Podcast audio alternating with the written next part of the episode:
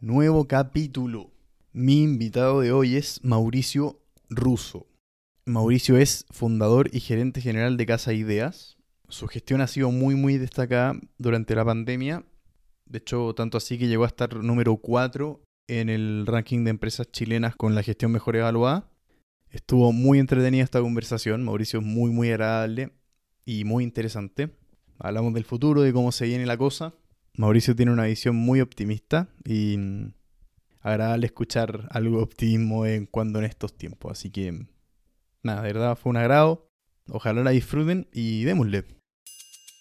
Podcast en proceso.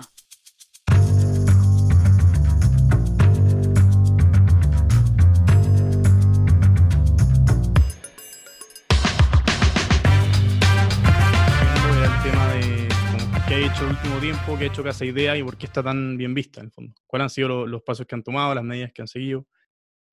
Mira, la verdad es que, lo que, lo que no hemos hecho nada eh, planificado para poder estar en las redes sociales. No, no, no hay una estrategia al respecto de, de hacer algo para poder aparecer en redes sociales. Como te decía, la verdad es que nosotros no, no ejecutamos acciones como a poder salir en redes sociales o que nos salgan a festejar, nada. Tomamos ciertas decisiones básicamente porque eh, estábamos informados de que iba a venir. O sea, la, la pandemia no, no es que apareció un día para otro, la pandemia ah, empezó en enero, en diciembre, en enero, empezó a aparecer las noticias en varios medios de lo que estaba sucediendo en China y los contagios y, y empezó a extenderse en otros países. Entonces era como un poquito obvio que en algún minuto nos iba a llegar a nosotros Chile, ¿no? Mm. ¿Cómo podíamos quedar ajenos? Entonces, cuando, cuando uno eh, está como avisado que puede venir una crisis, uno toma ciertas provisiones. Y, y en, como, como los enfermos cuando necesitan, eh, ¿cómo se llama?, Eh, ser bien atendidos cuando están en una crisis, eh, lo más importante en el enfermo es el oxígeno, o sea, que tengan harto oxígeno. Para las compañías el oxígeno es la caja, es, la, es tener una cierta cantidad de caja guardada. Entonces, nosotros preparamos a la compañía con caja, con mucha caja. Y ahí definimos prioridades. ¿ya? Uno, uno cuando entra en una crisis, finalmente tú no podías atacar todos los frentes, tenés que eh, definir cuáles son los prioritarios.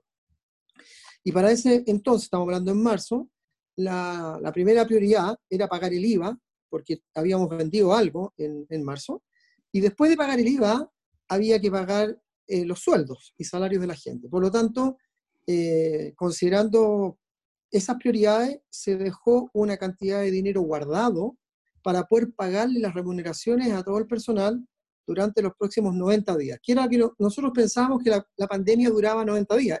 Esa fue nuestra eh, ilusión óptica. Entonces consideramos todo eso pensando que en junio, con N, íbamos a abrir las tiendas. Y lamentablemente eso no se dio.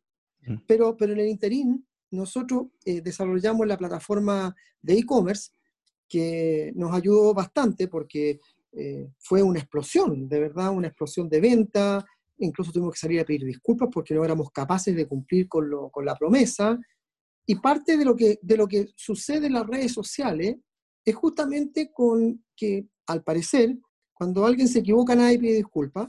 O sea, no, no, no hay acto de humildad en decir, pucha, ¿saben que Hay un problema y no, no fui capaz, pucha, pido las disculpas, veamos cómo nos arreglamos, porque finalmente no, no, no sé por qué no, no existe. Y eso fue tomado tremendamente bien, ¿cachai? O sea, primero fue tomado muy bien el que mucha gente que trabaja con nosotros haya levantado las redes sociales que le estábamos pagando los sueldos. Mm. Y además de eso, después de esto que pedimos disculpas porque no, había, no éramos capaces de cumplir, eh, fue como más aún, ¿cachai? ¿no? Y eso generó un revuelo en redes sociales gigantesca, que de alguna forma hace que, la compañía se destaque de otras, pero no es que la compañía haya cambiado para la, para la pandemia, ¿me entiendes o no? La compañía, siempre, la compañía siempre fue así, nunca, no fue distinta antes. Lo que pasa es que ahora pareciera que destaca esto. Y, y eso es lo que generó tanto, tanta mención en redes sociales y que nos sea, salgamos en un puesto número cuarto, quinto, entre, empresas gigantescas. Y nosotros felices, felices por, porque finalmente algo que no buscamos estaba, ¿cachai? Y, y nos premiaron los clientes. Ahora, eh, ¿qué es lo que se viene del futuro? bueno, el futuro vienen muchos cambios, muchísimos cambios, pero muchos cambios. Desde la forma de trabajar, que el teletrabajo quedó establecido que, que es algo que vino a quedarse, y esto sucede porque nosotros antes de la pandemia también teníamos teletrabajo, pero era algo como muy esporádico que alguien quisiera trabajar de la casa o porque tenía su hijo enfermo, o alguna cosa así. Sí. Pero ahora, con la pandemia, la casa matriz entera, son 180 personas, eh, se fue a teletrabajo. Las 180 personas. Y entonces, eh, al principio costó un poco, y poco a poco ya la gente, tú sabes que el hombre es un animal de costumbre. Mm. Y se empezó a acostumbrar. Y entonces hemos hecho, eh, hemos hecho una serie de, de, investigaciones con la gente nuestra, eh, que, qué es lo que pretenden después de que pase la pandemia para el tema del trabajo, y sorprendentemente nadie quiere volver a trabajar a las oficinas. O sea, todos se sienten que están súper bien en sus casas, que están súper eh, cómodos de la forma que trabajan, eh, etcétera, etcétera, etcétera. Y uno dice, pucha, qué impresionante cómo, cómo, cómo puede cambiar tan radicalmente. ¿Pero tú crees que ese cambio es permanente? O sea, que porque finalmente igual estar encerrado y todo tiene su, tiene su efecto. Mira, yo creo que permanente va a haber una mezcla, no es que va a ser 100% remoto, mm. yo creo que va a haber un poco una, un 50-50, pero que definitivamente eh, aquellos que trabajaban por horario en las oficinas, yo creo que eh, va a cambiar eso y tienen que trabajar por tareas, o sea, hay que más por objetivos, mm. que, que, es distinto, ¿ya? O sea, eso de ir a calentar el asiento, no, claro. ya se acabó ya.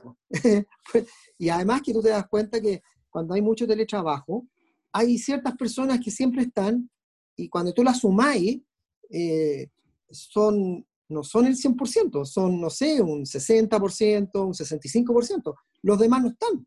Y entonces, quizá eh, cuando empecemos a digitalizar la compañía más aún, obviamente que eso va a generar eficiencia operacional y va a haber que buscar nuevos cargos, reemplazar, o sea, va a haber todo un movimiento distinto de habilidades para, para las empresas las empresas en el futuro, si antes caminaban de una manera análoga y les gustaría ir a lo digital, hoy día o se van a lo digital o mueren.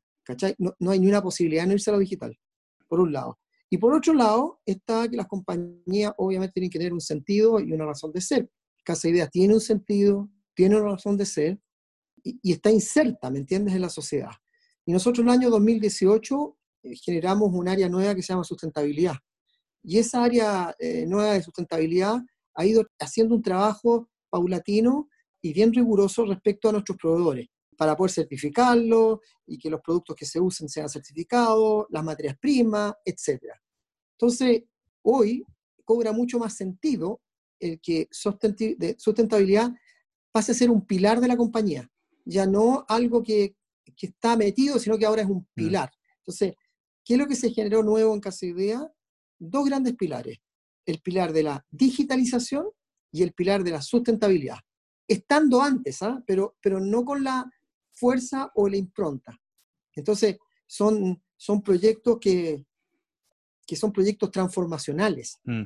Y eso hace que la compañía eh, vaya a, a cambiar prioridades, no de su forma de ser, dónde va a priorizar. En el caso nuestro, que siempre hemos estado en el mundo físico, y cuando salimos al mercado con nuestro sistema web, nos damos cuenta que 20, 25% de la venta la, hace el canal e-commerce. Entonces uno tiene que cuestionarse cuál va a ser el rol que van a cumplir las tiendas físicas en el futuro. Mm. Entonces van a tener que ser digitales y, y físicas, una mezcla, se aceleran los procesos, no sé si me entienden. Sí. Y, y eso también, que los roles que van a tener las tiendas también tiene que ver con la gente que trabaja en las tiendas. La misma gente que trabaja en las tiendas va a tener que asumir nuevos roles, va a haber que recapacitarlos para poder que vayan alineados con las nuevas necesidades. Va a estar muy entretenido. Yo por lo menos siento que, que, que lo que se viene es, es, muy bueno. Ni te digo lo que pienso respecto a la educación eh, y tantas otras cosas y, y, y, y, lo que estamos de, como país lejos del tema digital, mm. porque quedó en evidencia que eh, las redes en cierta parte funcionan muy bien y en otra funcionan mm, reguleque y en otras no funcionan nomás. ¿Me entendés tú? Entonces, si nosotros queremos que, que, el país se digitalice como país, es muy importante todo este tema de, de la, de, ¿cómo se llama?, del, del Internet para todo el mundo Mm. y de buena calidad. ¿cachai? Sí. Creo que en ese sentido hay dos, hay dos aspectos que en el fondo son contradictorios, porque por una parte, efectivamente, eh, se hace todo más eficiente y todo más rápido el que todo se digitalice, pero por otra parte igual se pierde ese, ese, esa- ese aspecto de sociabilizar, en el fondo de compartir, de ver a otra gente, que se hace cada vez menor. Entonces, al final igual esas ideas chocan. Lo que pasa es que la sociabilización yo creo que no va a dejar de existir porque somos seres humanos. ¿Me entiendes? No? Mm. Ya estábamos bastante disociados. Yo creo que la pandemia lo que hizo es que nos obligó a socializar aún más, porque estás en tu casa con tus hijos, con tus nietos o, o lo que sea, pero tú estás en tu casa, ¿me entiendes? No? Antes la gente se levantaba en la mañana y cada uno para su, pa' su lado. Mm. Esta pandemia lo que hizo es que obligó a la gente a quedarse y, y entonces hubieron nuevos roles que se empezaron a cumplir y mejores conocimientos de quienes están viviendo contigo. Entonces, eh, yo creo que lo social es inerte al ser humano y eso no se va a acabar. Seguramente una vez que, a ver, que se suelte un poco esto de la pandemia, eh, lo más seguro que la gente va a seguir tomando café, va a seguir visitando los centros comerciales, va a seguir yendo al mall, va a pulular, pero, pero no, no va a cambiar el comportamiento humano al respecto de lo social. Mm. Para ti sería un cambio transitorio. Yo creo personalmente que va a ser un cambio transitorio por el tema de la seguridad. O sea, si tú miras lo que ha pasado en los otros países, mira afuera de Europa, Mm. eh, los cafés están con mucha gente, es más, eh, han tenido que cerrar ciertas ciudades porque volvió a renacer la pandemia, ¿me entiendes Claro. no? Sí, sí, sí. Eh, y eso significa que las personas empezaron a juntarse, a reunirse y a hacer su vida normal, como que nada hubiese pasado en un poco tiempo. Entonces, esta pandemia yo creo que la única manera de, de que la podamos terminar es con una vacuna. Yo- y mientras esa vacuna no exista, vamos a tener que andar con el cuidado suficiente de, del distanciamiento. No- yo no le llamo distanciamiento social, ¿ah? yo lo llamo distanciamiento físico, porque Sí, es físico, ¿ya? sí, sí. Eh, y, y el cuidado y usar mascarilla, yo creo que el, el uso de la mascarilla va, va- a per- permanecer por, por un tiempo largo. Eh, o sea, hay esperanza y hay luz, eso yo veo por lo menos. Sí, sí, no, pero el, el tema de la mascarilla, por ejemplo, que, que creo que es interesante porque si bien con mascarilla se podría volver a una relativa normalidad, igual hay algo de ver a la gente como con la mitad de la cara tapada, genera como cierta desconfianza, cierta distancia, el no poder ver las expresiones de la gente, como que en temas de comunicación, al final gran parte de la comunicación es no verbal, entonces también genera cierto efecto que, que pueden terminar afectando cómo la gente se relaciona. Bueno, efectivamente, cuando estás con la mitad de la cara tapada, cuesta porque, porque uno generalmente cuando habla también gesticula.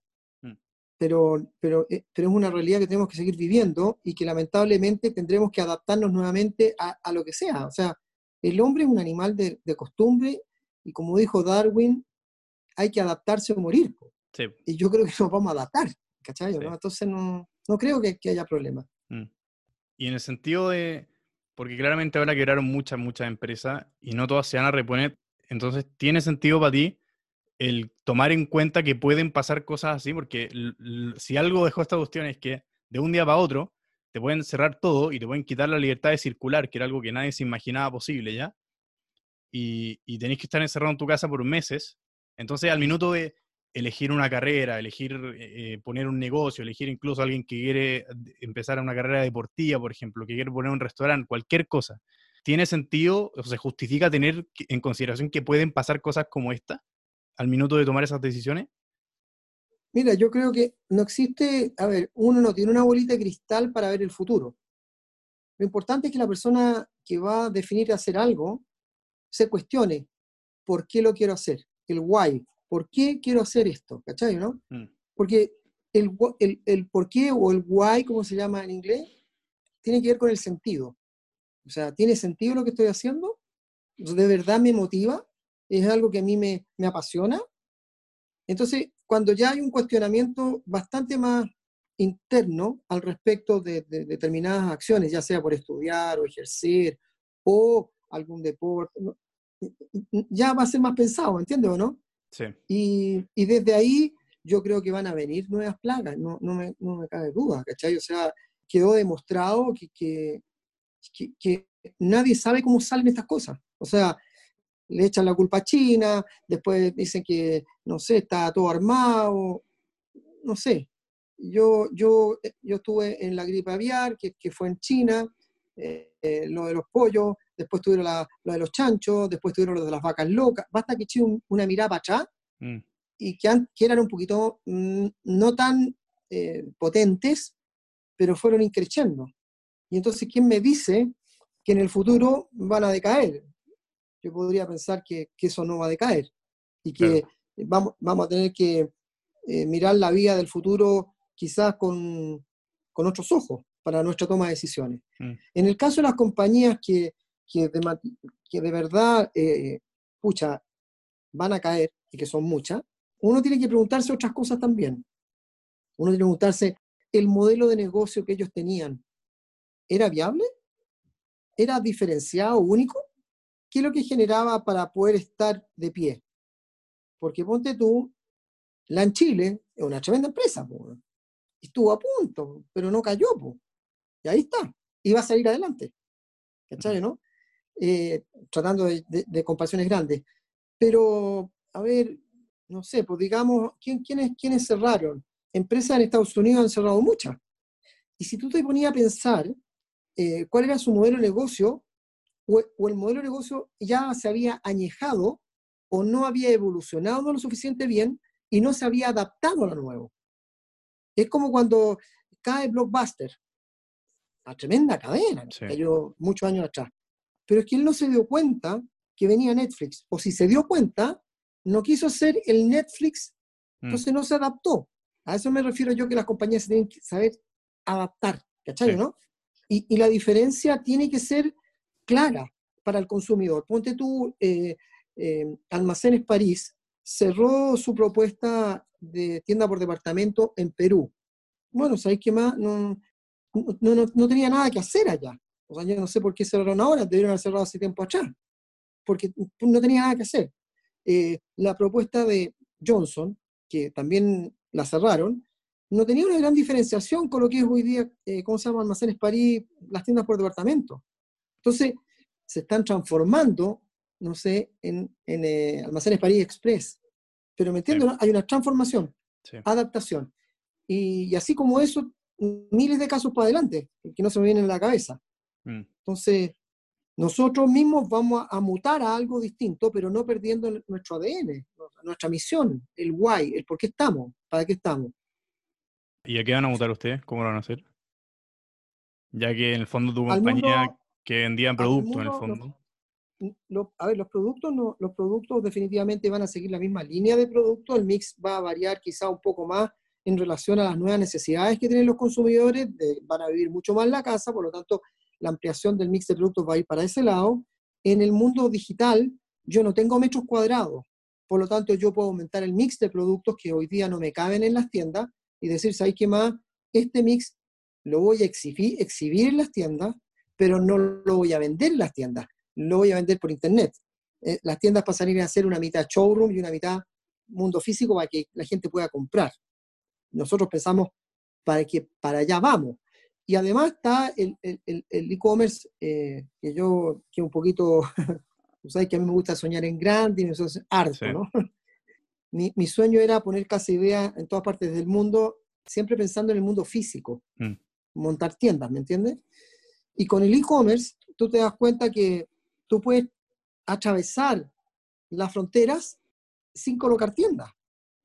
Amazon Claro. lo hace, Ali lo hace, eh, varios eh, marketplaces lo hacen, y entonces uno puede preguntarse, bueno, ¿por qué no podemos hacer nosotros una, un, un e-commerce cross-border? Mm. O sea, poder instalarnos en, en China con nuestro centro de distribución y desde China entregar a países donde no estamos. Porque el, el problema es no donde estamos, sino que donde no estamos. Podríamos entregar, no sé, en México, entregar en, en Brasil o entregar en, en Argentina, no tengo idea, donde Mm. no estemos. Y entonces se te abre un mercado enorme que que, que no te va a comer la venta de tus tiendas en tus países originales, es aumentar la exposición. Sí.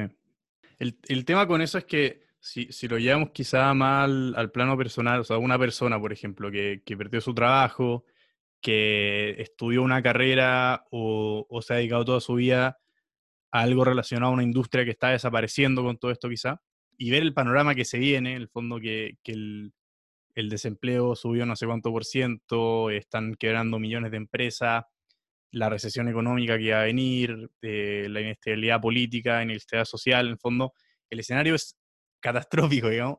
Entonces. Alguien que está desempleado hasta ahora, sentado este, escuchando esto, sentado en el link de su casa, ¿qué hace? En el fondo, ¿cómo? ¿Me entendí? Como es tan adverso el escenario que decís como, chuta, acá no tengo sí. para dónde ir. O sea, siempre hay para dónde ir. Tiene que ver con la capacidad, otra vez, de adaptarte tú, del amor propio tuyo. Hay un dicho que dice, si no soy yo por mí, ¿quién por mí? Por lo tanto, uno siempre tiene que estar pensando de que es uno el que tiene que hacer el cambio y buscar la forma. Y, y entonces, salir del statu quo tiene que ver con contigo y tiene que ver con el hambre que tengas. No me refiero a hambre de, de no, de comer, Sí, sí, sí. sino que con el hambre de la ambición de ponerte a hacer algo. Mm, Entonces, aquellos que son personas optimistas, porque yo como que separo en dos a las aguas, yo separo los optimistas y los pesimistas. mm, Los que son optimistas se van a adaptar rapidito y van a encontrar la salida muy rápido. El que es pesimista le va a costar más porque esa persona normalmente responsabiliza a terceros de sus fracasos. O sea, no es autoflagelante con él mismo. Es decir, Claro. puta, soy pelotudo, ¿cómo no hice? ¿Me entiendes o no? mm. O sea, ese va a ser más lento. Entonces, normalmente los optimistas arrastran también a los pesimistas. Entonces, yo, yo creo que lo que va a suceder con las personas que están desempleadas es que se van a empezar a cuestionar, a desesperar, y ¿sabes más van a cambiar? Quizás el modelo de pensamiento. Y capaz que se van a transformar en Uber, o capaz que se van a transformar en Rappi, o capaz que no sé qué cosas van a hacer. Pero van a haber una, va a haber una transformación Mm. o, o van a tener que estudiar, o van a tener que hacer otras tareas. Pero, pero no me cabe ninguna duda que la evolución del ser humano siempre va para mejor, nunca va para atrás, va para mejor. Por lo Sí. tanto, no, no, eh, también sigo optimista en eso. ¿cachai? Claro. Creo que el punto a rescatar, el más importante es que el cambio tiene que partir por uno en el fondo y que de- depende de uno para dónde vaya la cosa, digamos. Eh, por eso que es muy sabio el dicho, si no es yo por mí, Sí. ¿quién por mí? Mm, Y ahí es donde eh, eh, eh, es súper radical eso. claro. Claro. Es que, de hecho, con respecto a eso, hay un, hay un fenómeno bien interesante, porque creo que la, que la lógica hoy día, sobre todo de las generaciones más nuevas, no es esa, en el fondo. No es como si, si, si no yo por mí, ¿quién por mí? En el fondo es totalmente al revés. Lo que pasa es que están más cómodos. La, Claro. la nueva generación eh, viene de, de padres que se han descrestado trabajando, que son los baby boomers, Mm, que en su concepción de la generación de riqueza tenía que ver con cosas físicas. Quiero tener mi casa propia, quiero tener plata ahorrada para mis hijos. Y la nueva generación, la nueva camada, viene pensando en otras cosas. Viene pensando en que no quiero cosas físicas, no me interesan. Viene con un pensamiento distinto donde la riqueza no es, no es, la, no es la llave fundamental, mm, es la felicidad la parte fundamental. claro. Y entonces, ¿sabes qué más? Eh, yo puedo vivir bien con poco. No, no, no, no tienen esa hambre que teníamos lo de la generación más antigua. Mm, ¿Cachai, no? sí. Entonces, Pero- pero, pero no es que sean pesimistas, ¿ah? son bastante realistas y vienen absolutamente eh, reseteados como personas. Tienen otros drivers, ellos tienen unos drivers distintos a los que tenía yo. O sea, piensa tú que vienen reseteados con el tema de la sustentabilidad, eh, del reciclaje, de empresas que sean circulares, etcétera. O sea, vienen, vienen distintos. Sí, sí, pero quizás con esa hambre que mencionaste que tienen las generaciones más antiguas y no las nuevas, de, de en el fondo cosas más físicas, algo más tangible, venía quizás más un tema de, del concepto de que para llegar a algo bueno hay que pasar por un proceso largo que no necesariamente es tan agradable, digamos, como que hay que sacrificarse, hay que esforzarse por lograr X. Así es la vida. Sí, no, por eso, sí, eso va en el fondo con el sentido que mencionaste antes, pero lo que, lo que te quiero decir es que quizás hoy, y esto te quería preguntar cómo lo veis tú, quizás hoy Mm. día las generaciones más nuevas, como no vienen con ese chip, quizás tampoco traen esa mentalidad. Pero ¿sabes lo que pasa? Que, que la- los baby boom- boomers vienen en retirada. Entonces, van a ser las nuevas generaciones las que mejoren el mundo. El- el- nosotros cometimos muchos errores atrás. O sea, cometimos miles de errores que se, se están viendo hoy día.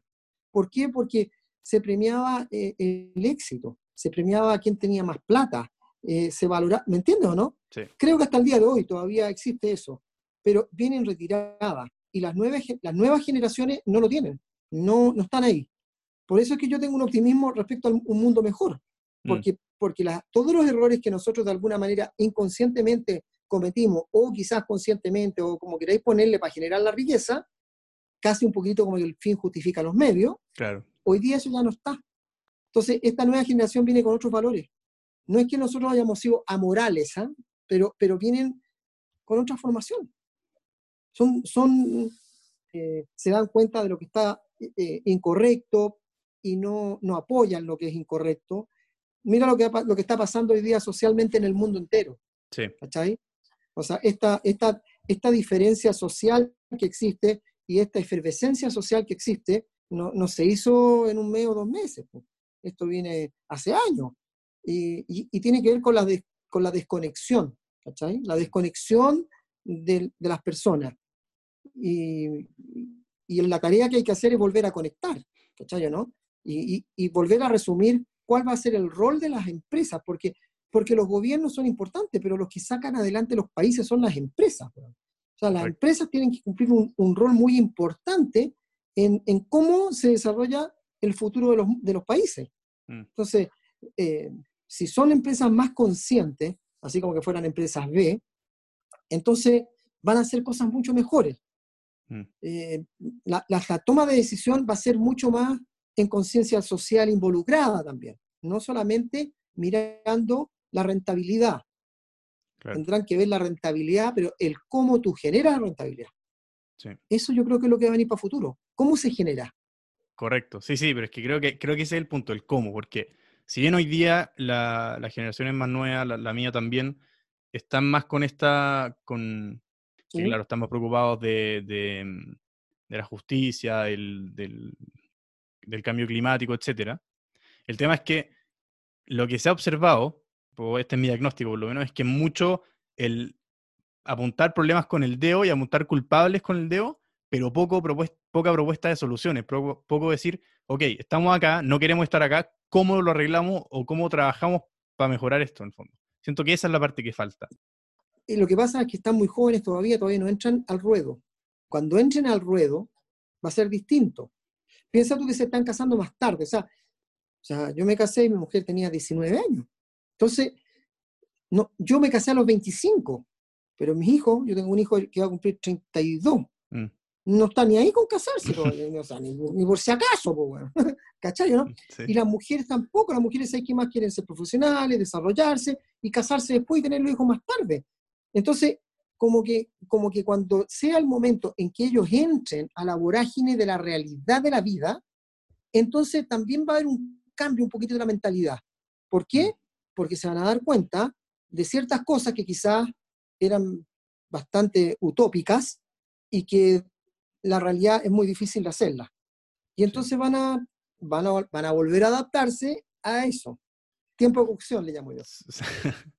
En tu pun- según tu punto de vista, ¿qué tanto eso tiene que ver con, el- con la educación hoy en día? Porque hoy también, a raíz de, de lo que te mencionaba, el fenómeno que te mencionaba, que hoy claramente lo- los jóvenes tienen mucha más voz y, y- y- y mucho más esta como valentía para apuntar problemas con el dedo y apuntar culpables con el dedo, que, que está bien.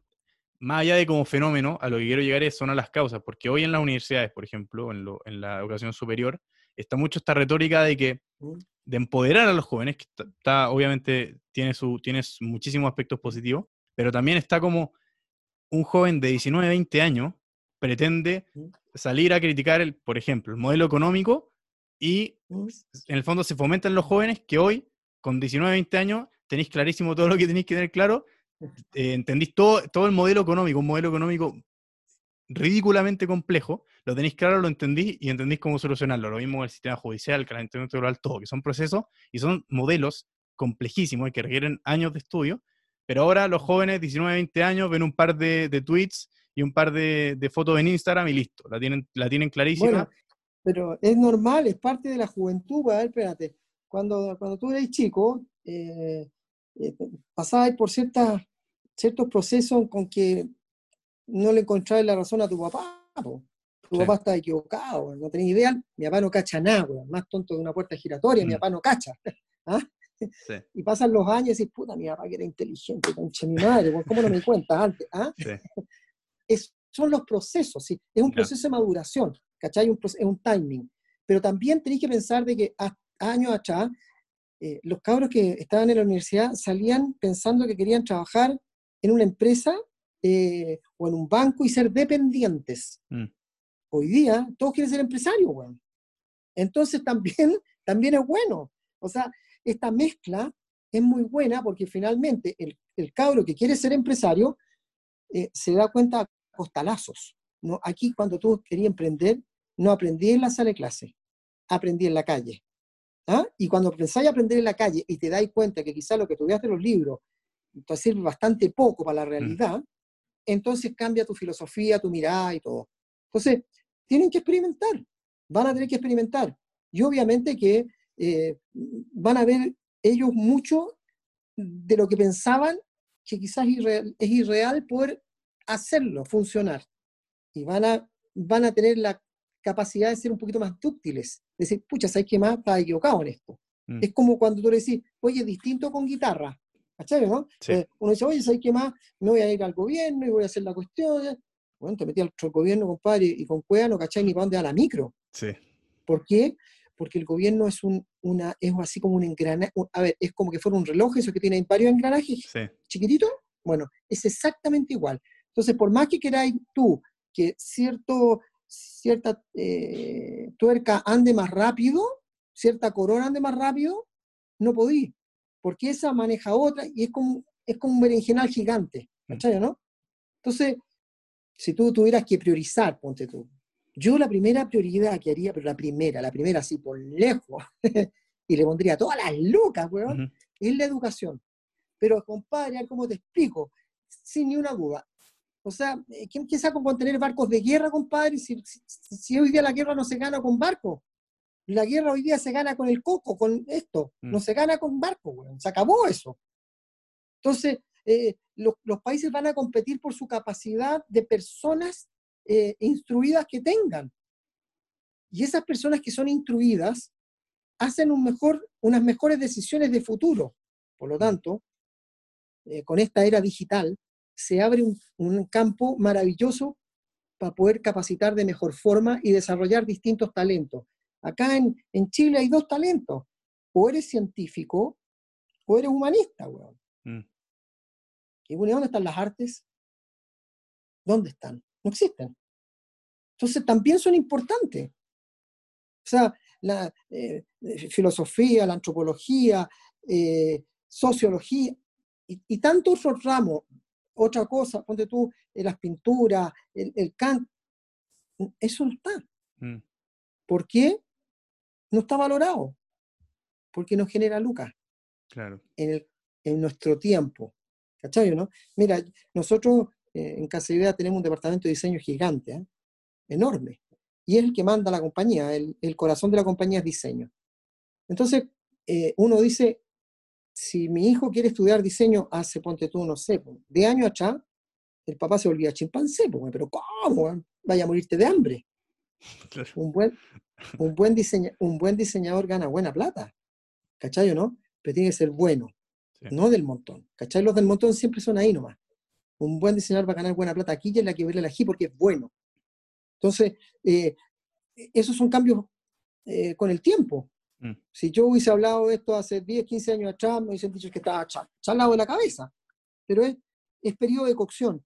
La- las buenas comidas se hacen a fuego lento. sí. Claro.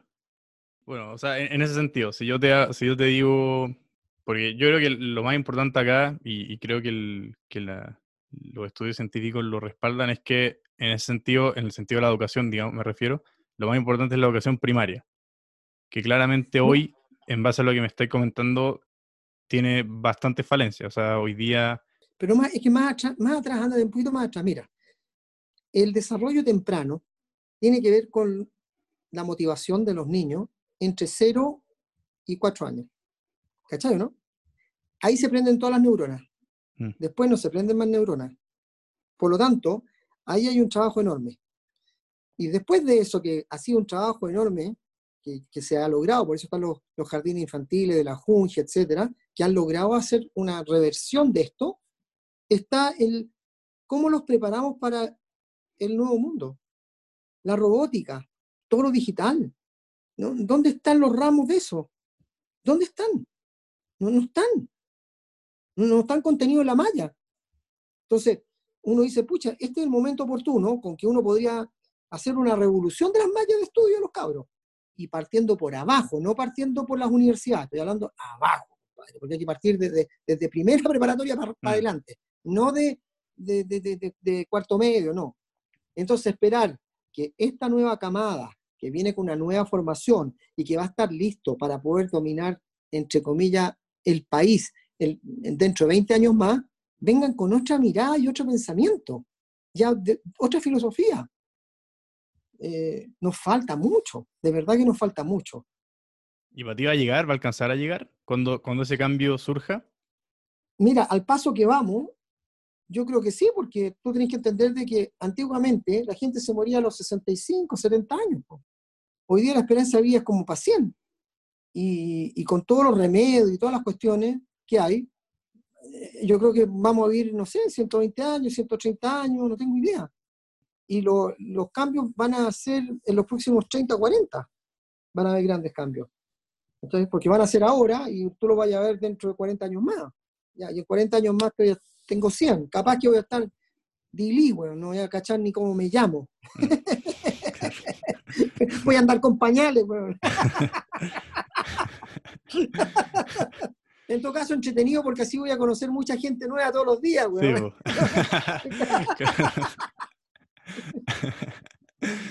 Claro, justamente.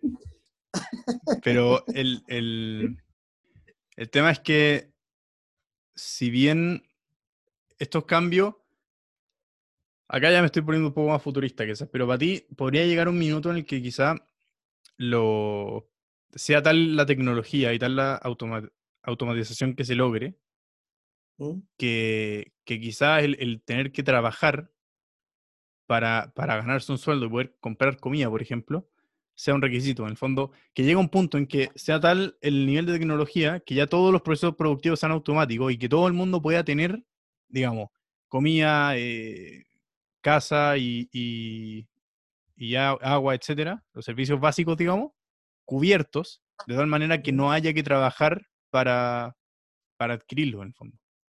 Lo que pasa es que el trabajo no tiene que ver con la generación de renta. O sea, obviamente te genera renta cuando tú trabajas, pero también tiene que ver con un tema de dignidad. Es que a eso, eso quería llegar, porque si llegamos a ese punto, se liberaría, en el fondo, ya no, uno, la gente ya no buscaría trabajar, como tú decís, a lo que genera Lucas, en el fondo. Se genera una libertad absoluta de yo voy a elegir lo que voy a hacer todos los días de mi vida en base a lo que realmente me gusta, porque haga lo que haga, tengo todo en el fondo esta base asegurada. Entonces eso genera mucho más libertad. ¿Para ti es factible ese punto? No lo veo, no lo veo factible. Porque el ¿Por ser humano tiene ciertas condiciones que, que son la envidia, son la codicia, son varias cosas. El ser humano no es perfecto. Mm, y tenemos luces y sombras. Y tú me estás hablando solamente desde las luces, pero las sombras existen, porque siempre eh, va a existir el por qué él sí puede y yo no puedo. ¿Por qué él es más inteligente que yo y cuando no es que sea más inteligente? Capaz que no es tan inteligente, sencillamente es más movido mm. o tiene más motivación. Entonces, uno podría decir que, que llegar a eso no lo veo factible. Lo que uno podría llegar a pensar es que los gobiernos eh, entregaran a la población una, una cantidad de plata mensual y que puedan disponer de ella. ¿Me entiendes, no? Y entonces, Mm. entonces como que les doy un suple a todos los sueldos, de, de X plata para arriba, les doy un suple de X. para poder nivelar hacia arriba. Ahora, ¿de dónde consigue la plata? Bueno, ahí, eh, ahí vienen las preguntas. pues. Claro. Vaya a pagar más impuestos, eh, eh, vaya, no sé, no sé cómo lo voy a hacer. Sí. Pero finalmente, eh, el sistema, el modelo económico imperante de hoy, del libre mercado, eh, llegó para quedarse, pero yo creo que hay que hacerle ciertos arreglos de tuerca, ¿ya? Sí. Porque, porque la libertad del ser humano quedó comprobada que es lo más importante, Mm. para que pueda desarrollarse como quiere. Entonces, eh, eh, no, no está en cuestionamiento eso, está en cuestionamiento que todos esperaban que la economía chorreara, el chorreo, y el chorreo nunca llegó el chorreo. O sea, Mm. llegó, pero, pero no las necesidades, porque mientras tú vas mejorando, vas exigiendo más. ¿No te acuerdas que no tenías menos? Querés más, ¿me entiendes Claro. o no? Entonces, claro, tú dices, pero ¿cómo ahora están pidiendo todo lo que están pidiendo? Si hace 30 años atrás en Chile, olvídate, éramos pobres, pobres, pues, weón. Ya, pues, pero no importa. Ahora somos, tenemos un poco más de plata, pero tenemos más ambiciones de cosas. Y, y, y, y por supuesto de que eso es algo normal. Ahora, ¿cómo lo va a corregir un gobierno o un Estado o el mundo? Bueno, yo creo que deben estar todos pensando lo mismo. ¿Cómo se corrige esto? Lo que sí te puedo decir que no pueden haber ciudadanos de primera clase y ciudadanos de segunda clase. Eso no puede existir. Sí. O sea, el trato tiene que ser digno para todos. Mm. O sea, si yo me atiendo en, en- en una clínica eh, privada y me molesto porque me hacen esperar, tú te puedes imaginar la señora Margarita, weón, que va al hospital, weón, y se tiene que mandar seis horas, weón, y la atiendan como las pelotas. Sí. Ahí ya parta- partamos de eso, ¿cachai? Ya, ya, ahí ya la cosa está mal. Eso hay que corregirlo. no sé cómo se corrige, pero hay que corregirlo. Sí. Porque tiene que ver con la dignidad del que somos iguales eh, eh, Mm. como persona. Ahora, si yo eh, trabajo más y genero más riqueza, ok, trabajo más y riqueza, pero eso no significa que el, ojo- el otro se tenga que empobrecer. po. Claro. Y acá lo que sucedió lamentablemente es que se distanció demasiado. Mm. Ahora, pese a que Chile, cuando tú revisas los números, ha hecho un muy buen trabajo donde se han achicado las brechas, pero, pero no son suficientes. Sí, pues de hecho el índice. Gini lleva, claro, como 20 años cayendo permanentemente. Sí. Sí. Pero no es suficiente. No, está claro, está claro. Ya, pues. Entonces, entonces el, eh, cuando, mira, cuando nosotros acá, en- yo te hablo ya de Chile, Mm. acá a Chile entraron 1,2 millones de migrantes. ¿Ya? Ese 1,2 millones de migrantes eh, también eh, vinieron a ocupar plazas de trabajo. ¿Cachai, no? Claro. Entonces, eh, el país tiene que ser más productivo para que más gente pueda trabajar ahí. O sea, no, no, no estoy en contra de la, de cómo se llama, que llegue gente, al contrario, lo encuentro fantástico. Pero el país se tiene que preparar para.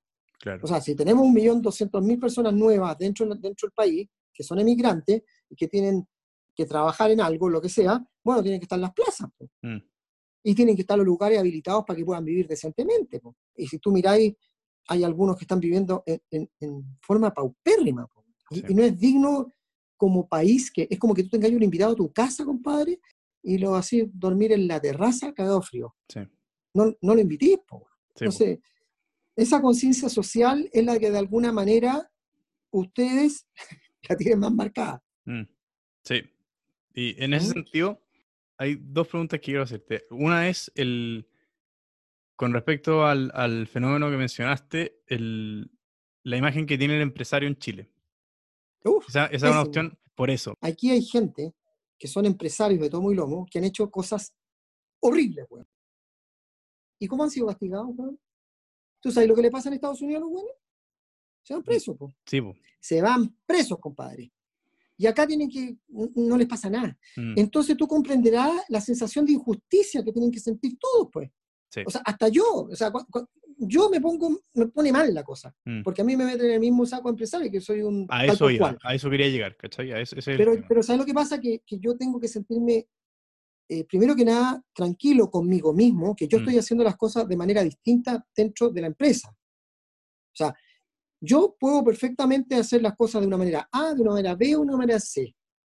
Yo las defino como, como empresario. Bueno, los empresarios, hay algunos que son más conscientes y otros que son menos conscientes.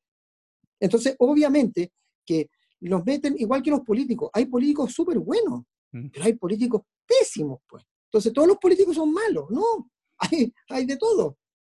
Entonces, Claro. el, el tema eh, de los, empresa- de los emprendedores y de los empresarios tiene que ver con que antiguamente, si tú te remontas para atrás, en Chile y en el mundo estaba la era industrial. Hoy día eh, la era industrial se acabó. Sí. Pero en el tiempo de la era industrial, los grandes industriales generaban poblaciones para la gente. La población Yarur, la población Sumar, o sea, poblaciones para que vivieran sus trabajadores. Ese era un aporte que tenían, entre comillas, hacia la sociedad, en Mm. términos de verdad. Hoy eso se acabó. Yo no estoy diciendo que vuelva eso, porque eso eh, no, no va a volver. Pero el rol social que debe generar la compañía tiene que tener muy en claro que es con su gente. Estar pendiente cómo vive su gente, cómo se evalúa su gente, eh, cómo, cómo lo hago crecer. Es el, es el rol. Y eso yo creo que con, con, con esta eh, racia del más por más y el tener más y hacer crecer y que las compañías valen cuánto valor respecto al EBITDA que generan y que todo se mide por EBITDA. Bueno, todas las compañías se valorizan por cuántas veces EBITDA valen, etcétera. Mm. Y los bonos de los, de los directores van por EBITDA y de los gerentes van por EBITDA. Todo va por EBITDA. Entonces la pregunta es, ¿cuál es el nuevo KPI paralelo al EBITDA que tenga que ver con la parte social? O sea, brecha. Brecha me refiero, ¿cuánto gana el que más gana y el que menos gana? ¿Cuántas veces? ¿20, 30, 50, 100? ¿Cuántas? Género. ¿Cuántos hombres y cuántas mujeres y en qué cargo? Remuneración, ¿están igual o no están igual? Eh, sustentabilidad, huella de carbono, etcétera. Mm. Ese, ese, esos ratios hoy día no tienen tanta relevancia cuando tú mides una empresa. Las empresas valen por el EBITDA, compadre. El resto, pongo. Por lo tanto, el cómo lo hace es, el- es lo que se tiene que cambiar. Y es por ahí donde viene, según yo, el gran cambio. Y aquellos que no lo entendieron, les va a costar más. O sea, mira, uno siempre puede encontrarle explicación a todo. El tema es, es- es la- el tema ético, moral, valores. Están, empa- están, perdón, los valores están totalmente empolvados, weón, en la sociedad. Entonces, eso hace que es la ley, la, la ley del más fuerte, Mm. es la ley de la selva. Entonces, ¿cómo construir una sociedad normal si hay ley de selva? Ahí es donde hay que hacer las correcciones. ¿Cómo es posible, weón, que acá eh, la, no sé, el gobierno dice vamos a entregar casas para la gente? Y las casas tienen 30, 40 metros cuadrados. ¿Qué familia mía, qué familia vive en 40 metros? Sí. O sea, tú Mm. tenés que decir, bueno, la familia chilena, weón, puta, si tanto, ¿sabes qué va? La familia chilena tiene que vivir en 120 metros. No se hace ni una casa que no sea menos de 120 metros, weón. Mm. Uy, pero que salen muy caras. Haremos menos casas, po, weón, pero 120. Y vamos empujando para allá. Entonces obligáis, de alguna manera, a, a- a- a estructurar una fórmula para cada país. En Estados Unidos ellos dijeron la, la casa de, de los americanos, no sé si son 130, 140 metros cuadrados, son todas de ese tamaño. No existen casas de 40 metros, no Claro. existen. Sí. Es el argumento de si las casas tienen que tener 120 metros, podemos hacer menos casas. Al final, Sí. igual está el lado de la discusión. O sea, a lo que voy es que no es tan, Sí. creo que no es tan fácil, porque finalmente igual está al lado de estamos dejando familias sin casa, o sea, con cero metros, por dejar algunas con 120, que está bien, creo que es un mínimo que, que Sí. sería ideal que todos tuvieran. Asimismo, como Pero tú, que- gente- tú lo que estás poniendo, tú lo que estás poniendo es matemática. Yo lo que te estoy diciendo, ¿y sabes lo que pasa en una casa de 50 metros cuadrados, el hacinamiento que hay? A ver, pero es que entonces el gobierno, es que el gobierno es el que tiene que de alguna manera dar una estructura de qué es lo que, qué es lo que quiere para su, ciudadan- su, su ciudadanía, o sea, para los ciudadanos. Mm, Ahí ya la cuestión tiene que ver que no el mercado lo regula, eso no lo regula el mercado. totalmente de acuerdo. No, totalmente eso lo regula la, la sociedad chilena que define que la, que, la, que la familia chilena tiene que vivir en no sé cuántos metros cuadrados, no sé si no son los, los que te estoy diciendo, pero, pues, pero dignamente, hombre. Sí, sí. Eh, eh, y esa cosa no está. La, la- la- está. la está manejando el mercado y el mercado es muy descarnado Sí, po, porque no, te- no toma en cuenta estas cosas. sí. Toma sea, en de- cuenta cuánta plata me gano. Correcto. Pero sí, sí, o sea, el, el- a lo que voy es que Ojalá todo el mundo tuviera casas de 200 metros cuadrados. Eso, eso obviamente, yo creo que todos estamos de acuerdo con eso, pero el tema es que no, o sea, si tenías escasos recursos y, y necesidades ilimitadas, necesitáis tomar decisiones. A eso, eso Mira. es lo único que estoy diciendo. Hace 10 años atrás fue la revolución de los pingüinos, Mm, porque decían que querían la educación gratis. ¿Te acuerdas o no? Sí, sí, sí, sí. Y, y todo Chile, no, que cómo se le ocurre, no hay plata. Hoy día es gratis. pues. ¿Ves que se puede? Sí, Mira, para hacer queque hay que romper huevos. sí. O sea, dejarse de los... Hay que, sal- hay que salirse de la caja. Es que si no se sale de la caja, seguís dándote vuelta, perdona cómo lo voy a decir, como mojón en el agua, compadre. Ahí Mm. que estáis dando vueltas. Y así no avanzáis, ¿cachai o no? sí. Tenéis que salirte de la caja. Y salirse de la caja es tener otro pensamiento. Mm. Sí, No todo, mira, no todo lo que se mide es bueno medirlo. mm, Porque cuando tú empiezas a medir todo, a veces tomas decisiones que no están siendo bien evaluadas en el contexto general. ¿Cachai? sí.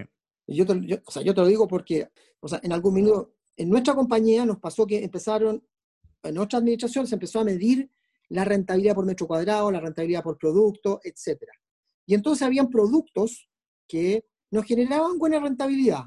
Y entonces, ¿qué es lo que había que hacer? Era sacarlos, ¿me entiendes o no? Mm, Entonces, sin darte cuenta, el animalito que era lindo se transformó en un animalito Frankenstein.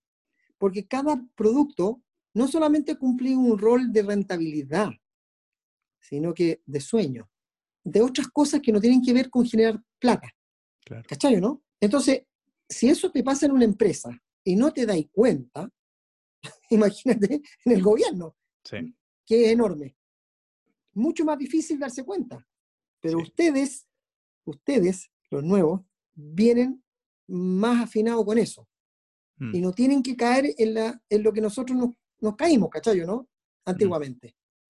Mira, Estados Unidos, eh, cuando a mucha gente no le gusta Trump, ¿ah? mucha. mm, A mí, a mí en todo caso, yo lo encuentro, me gusta, aunque yo sé que a mucha gente no le gusta. El gallo dijo, ¿sabes qué más? Yo voy a trabajar para los americanos. Y él entró, cuando él entró a, de presidente, el- la hora de hombre en Estados Unidos valía 9 dólares la hora. Ese era, la hora- e- era el precio. Antes de la pandemia estaba en 15. Ahora, ¿cómo lo hizo? Puta, ¿sabes qué más? Colocando ciertas reglas. Pues dijo, ¿sabes qué más? No quiero hacer esto, no quiero hacer esto otro. Y empezó a armar reglas que nadie se atrevía a tocar. mm, ¿Quién voy a ir contra China? Ah, sí, me voy contra China. Se acabó el boche. Pues sí, pues. sí. ¿Ah? Entonces, ¿por qué? Porque tú eres muy joven, pero la historia eh, de cómo, de, de qué es lo que pasó con, con, el, con Asia, la mano se la dio Estados Unidos. Estados Unidos tenía un sistema de cuotas para que ellos pudieran producir y entrar al mercado eh, americano, porque el máximo consumo era el mercado americano. Y, era para ayudar a los países, para que pudieran producir. Bueno, con el tiempo, esas cuotas ya se acabaron y empezó la OMC, o sea, la Organización Mundial del Comercio, y empezaron a, a- a tratarse de igual a igual. Pero resulta de que este, entre comillas, de igual a igual, hacía que Estados Unidos, por decir, comprara 100 a China y China le compraba 10 a Estados Unidos. Entonces estaba la balanza, estaba, al revés, ¿cachai? ¿no? Sí. Bueno, eso Trump dijo, ¿sabes que esta cuestión hay que tratar de nivelarla un poco? Y tuvo que ponerse duro. po. Y se remeció al mundo entero. Bueno, lo hizo. Y, y otra, y- bueno, y otras cosas que hizo que, que- que- que hicieron que esta cosa mejorara la economía, si tú miráis lo que ha pasado, etc. Entonces, nosotros como gobierno, como Chile, hay que poner ciertas reglas. Y punto. Y al que le gusta bien y al que no le gusta bien también, pues porque, porque el visionario que está poniendo las reglas está mirando qué es lo que mejor para el país, no para él, para el país. O sea, Entonces, la- si, si- si esa visión de país está en blanco y negro y súper clara, hay que colocar las reglas nomás. Yo creo que el cambio de la constitución que viene ahora va a hablar mucho de eso. Mm. Pues es una oportunidad. O sea, lo que tú destacas ahí en el fondo es como salir de la caja al pensar. Por supuesto, pues. Mm. Es que, mira, haciendo más de lo mismo, ¿cómo querías hacer cambios? Los Mm. cambios se generan cuando tú dejas de hacer más de lo mismo. Claro.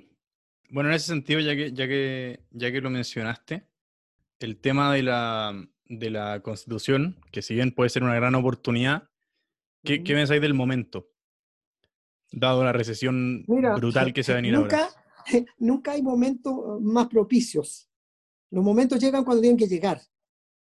No, no, no, no sé, yo, yo- o sea, no, no, no digo que pueda ser un mes más, no, ¿sabes qué más? Cuando tiene que llegar, llega, punto. Mm, Y, y este momento, ¿sabes qué más?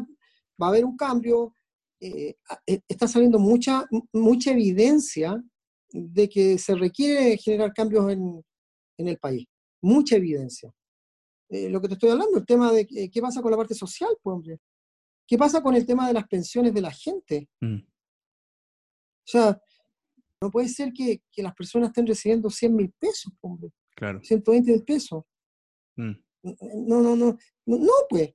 Si esas personas trabajaron y generaron para Chile. O sea, es, es- es parte de lo que generaron. pues. Entonces, bueno, a ver cómo le, cómo, cómo le devolvemos la mano de buena manera. ¿Qué hacemos con el tema de los hospitales, de la salud pública, para mejorarla? ¿Qué hacemos con la educación para que tenga mejor calidad? O sea, hay, hay, hay varios drivers que son súper importantes en una sociedad que se tienen que corregir en este caso en Chile. Claro, la, la gran pregunta es el cómo finalmente. La bueno, yo creo que, yo creo que, yo creo que el, el- el cómo, hay mucha gente inteligente eh, con ideas fuera de la caja y que hay que escucharlas, pues. Sí. Y, y en ese sentido, ¿cómo creéis que el panorama hoy en día, justamente la gente con ideas fuera de la caja, de cómo las figuras públicas se autocensuran y ya, no se ya nadie se atreve a decir en el fondo lo que piensa, el tema de la corrección política? Eh, te, te lo comento porque ahora... eh, Hay un problema, ay, pero hijo, hay un problema serio. sí, Aquí los, mira, antiguamente existían ciertos poderes en el mundo que están totalmente desautorizados. O sea, ya no, no- o sea, la prensa vale hongo, compadre. mm, Las religiones valen hongo. Los, los- los políticos valen, todo vale hongo. Lo único, Mm. Los únicos que mandan hoy día son las redes sociales. claro. Las redes sociales están moviendo todo. Y es como una gelatina, ¿cachai? Que, que es como amorfa y no sabéis ni cómo agarrarla. Y no sabéis cómo manejarte con eso. Entonces, eh, eso también hace de que exista temor en ir a enfrentar liderazgo en política. Porque no toda la gente está dispuesta a tener una, no sé, po, carne de acero para que eh, si te empiezan a vapulear, aguantar. mm, Entonces, eh, estamos en, un- en- en- en una situación de que, nos, que faltan autoridades, ¿cachai, no? Claro. Es que te lo, te lo comento porque algo que destaco de esta conversación. O sea, tú claramente ya sobre todo el último tiempo te has posicionado como, como en el mundo empresarial como una figura pública. Y si algo he destacado es que en general eres muy abierto a, a- a dar tu opinión sobre ciertos temas que, que son bastante polémicos. Y hoy en día, lo- lo- Mm. de hecho, lo, lo que mencionaste, la desconfianza en la prensa, en los políticos, etcétera, Mm. es porque yo también lo, lo he, visto en, lo- en- en la academia, en las universidades, que hay, mucha, hay mucho miedo a decir cualquier cosa que vaya en contra de la corrección política o que vaya en contra de los liderazgos o de la opinión predominante. Y eso Es que finalmente limita mucho el intercambio de ideas y el, que, y el que estos pensadores fuera de la caja, que pueden tener las soluciones a muchos problemas, en el fondo se puedan expresar libremente. bueno, hay una oportunidad tremenda, po. que, eso, que eso, esos pensadores fuera de la caja se junten, po, porque solo es imposible. ¿Cachai? Mm, O sea, eh, siempre como que encuadran entre la izquierda y la derecha. weón. ¿Qué Claro. me importa la izquierda, la derecha o el centro? Me da lo mismo. weón. mm, Lo más importante para todos nosotros tiene que ser una sola cosa, nuestro país, nuestro Chile. Acá vivimos, compadre, y acá tenemos que tener la cuestión bien armada nosotros. Eso tiene que ser el foco. ¿Cómo hacemos de Chile un, un país más lindo, un país mejor? Tenemos gente de sobra linda, créeme, y resiliente. Este es, una- este es un país que tiene una fuerza increíble. Terremotos, maremotos, y siempre nos levantamos Sí. siempre nos levantamos. Entonces, entonces hay materia prima. po. Mm, Sí. Espectacular. Bueno, yo creo que ya estamos en el tiempo para no abusar mucho más de tu Yo espectacular. creo que ya hemos, hemos recorrido todo. Sí, espectacular la conversación, realmente muy, muy buena. Muy, muy buena. Así que muchísimas gracias, Mauricio. Estuvo muy de bueno. nada, y, y, mm, y como yo digo por ahí, cuando siempre uno tiene que dejar como una reflexión al respecto, Por favor, sí, sí. una pequeña reflexión. Yo primero siempre he dicho que, que uno tiene que soñar en grande, porque los sueños son gratis, ¿no es cierto? Entonces, ¿por qué hay que soñar chico? Esa es una cosa re importante. Tienen que soñar en grande. Aunque no, aunque sea casi inalcanzable el sueño, no importa, está ahí. ¿eh? O sea, quiero llegar allá. sí. Por lo tanto, hay que ponerse ese sueño grande. Y lo otro que es súper importante es el valor femenino en, el- en los- en las empresas. Las mujeres son eh, muy complementarias al hombre. Y las mujeres tienen algo que nosotros los hombres nunca vamos a poder hacer, como dar vida o alimentar a, a la cría, eh, porque no es parte de nuestro físico y estamos construidos de manera distinta. Los dos somos seres humanos, pero tenemos concepción distinta de cómo somos y cumplimos ciertos roles eh, distintos en la sociedad. Pero no solamente en la sociedad de la familia, sino que también en la sociedad política y también empresarial.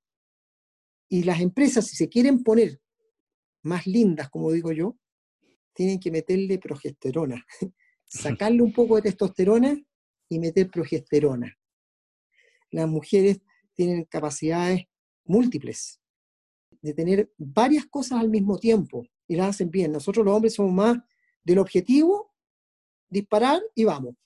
La mujer es mucho más holística por cómo está, por su propia concepción.